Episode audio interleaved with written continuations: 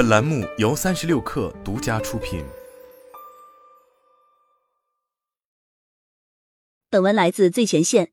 从咖啡渣制成的杯子到塑料瓶制成的包袋，以及能帮助喜马拉雅山区农民的可持续草本茶，在北京的一场可持续市集上，这些新奇的环保产品都能让消费者获得一站式体验。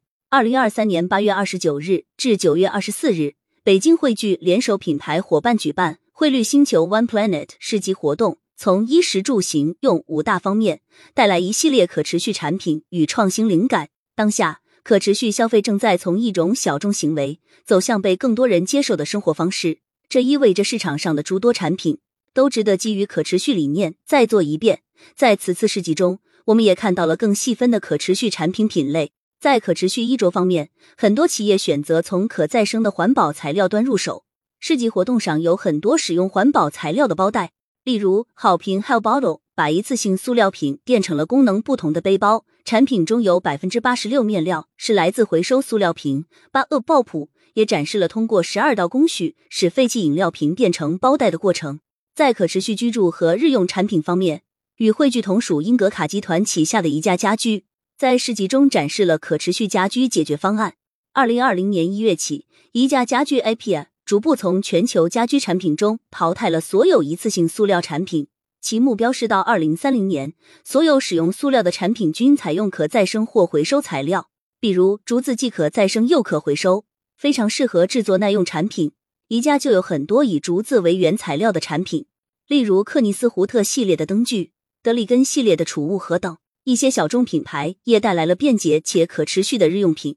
比如 c a f t e c 卡法通过回收和材料工程技术，将咖啡渣转化为可持续环保杯。；Safron 沙芙尼带来了无塑包装、无水生产的咖啡渣身体磨砂皂等。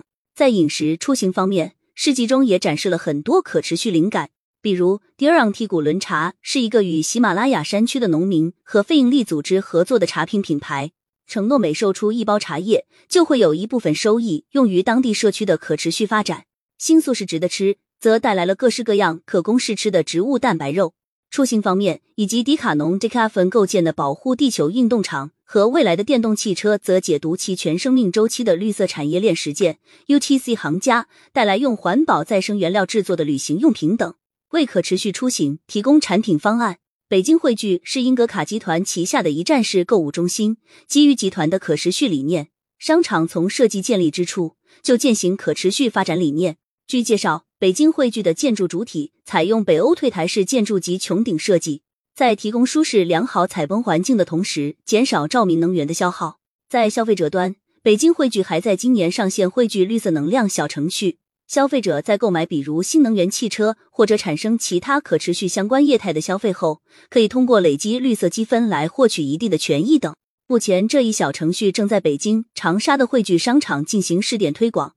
未来将陆续在其他城市的购物中心推广普及。